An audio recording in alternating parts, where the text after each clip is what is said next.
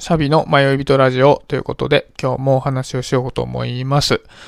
今日のテーマはですね、我慢をしてきたことは財産になったのかというテーマでお話をしようかなと思います。えー、ちょっとですね、本を読んでて、あの、ピカソの言葉ですごいいいなと思った言葉があったので、ちょっとね、それでこのテーマで考えようかなと思ったんですけど、あの、すべての子供はアーティストである。問題なのは、どうすれば大人になった時にもアーティストのままでいられるかだって書いてあったんですね。ああ、なるほどなと思って、で、うん、僕ね、なんかこの言葉に当てはめた時に、アーティストであることを捨てた瞬間があったなと思ったんですよね。で、それは小学校を卒業する時だったなと思ってて、で、僕もともとすごいわがままで、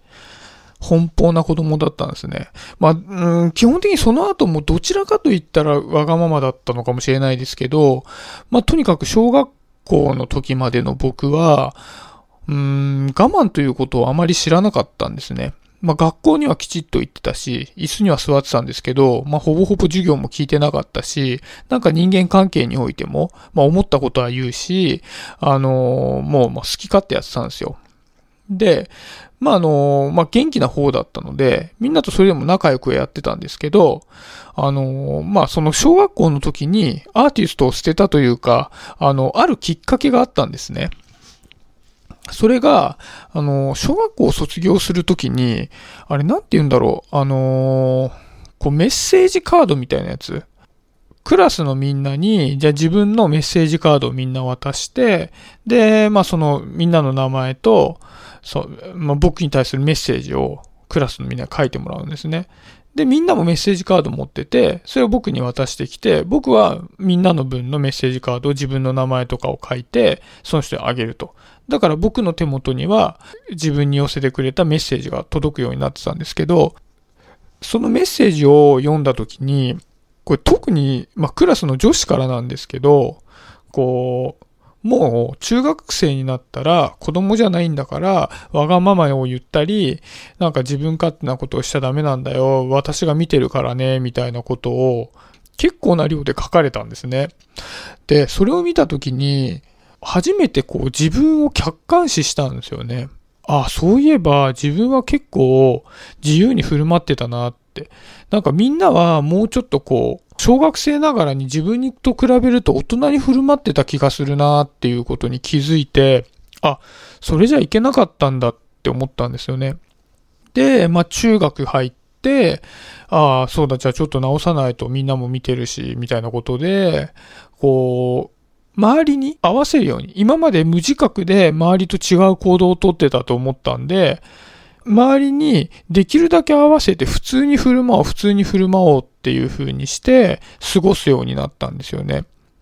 で、やっぱり自分がこう、こういう風にしたいっていう欲望が出た時に、あ、でもこれはみんなと違う行動だからこういう風にしちゃいけないんだみたいなことで、すごくこう、ある種我慢をするようになってったわけですね。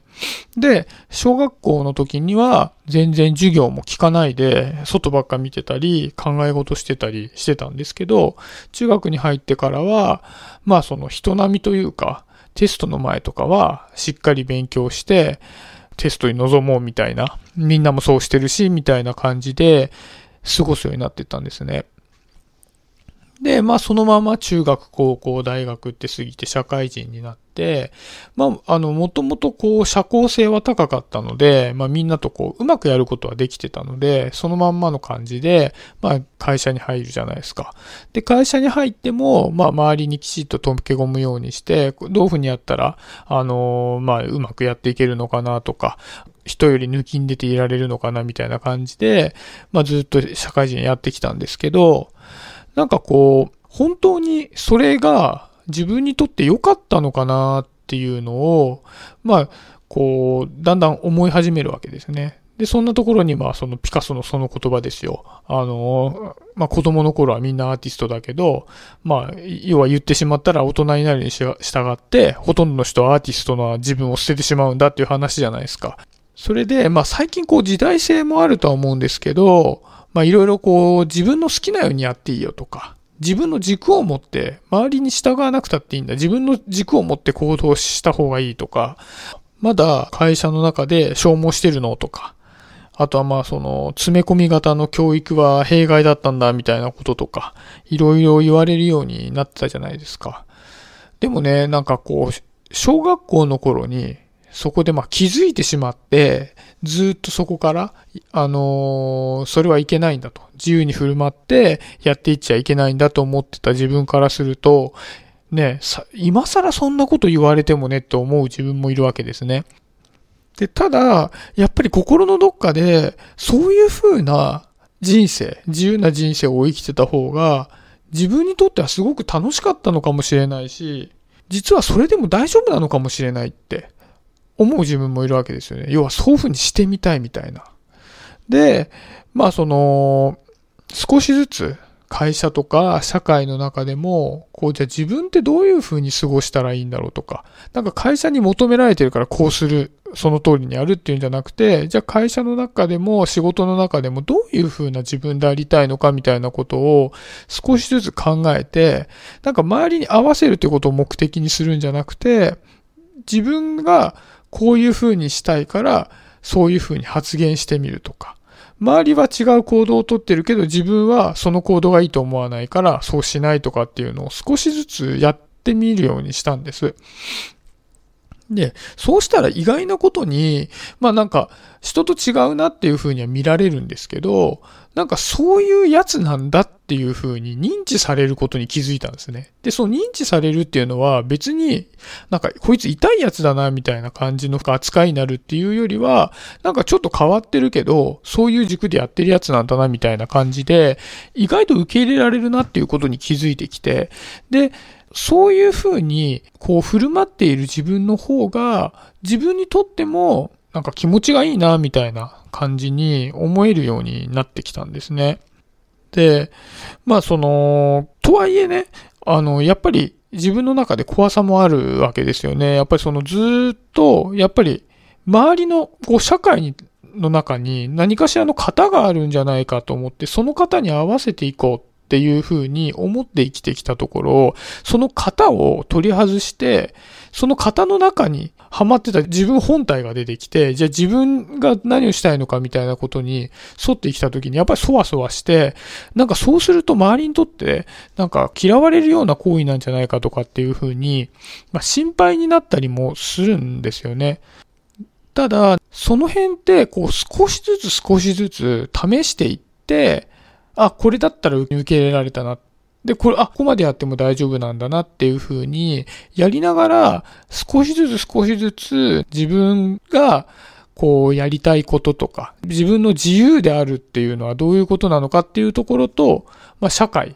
ていうものを、こう、少しずつ一致させるような風にしていくと、なんだろう、随分居心地が良くなってくるんだな、みたいな風に思ったので、そんな話をしてみました。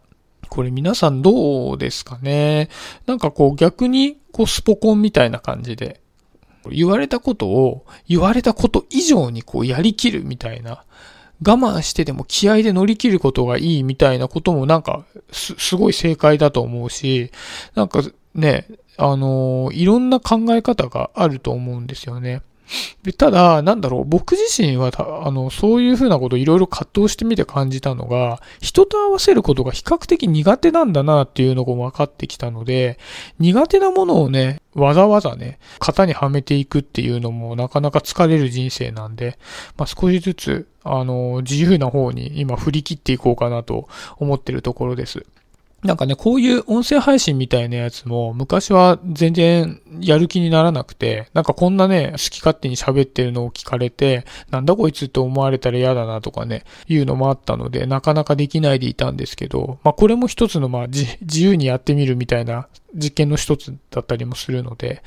まあね、なんかこう皆さんの中でこういうふうに思ってるよみたいなことがあったら教えてほしいなっていうのも思います。はい。まあね、特にこれは結論のある話じゃなくて、なんか、ふと思ったそのピカソの言葉を見て、思ったことを喋ってみました。そんなところで今日は終わりにしようかなと思います。今日もありがとうございました。シャビでした。バイバイ。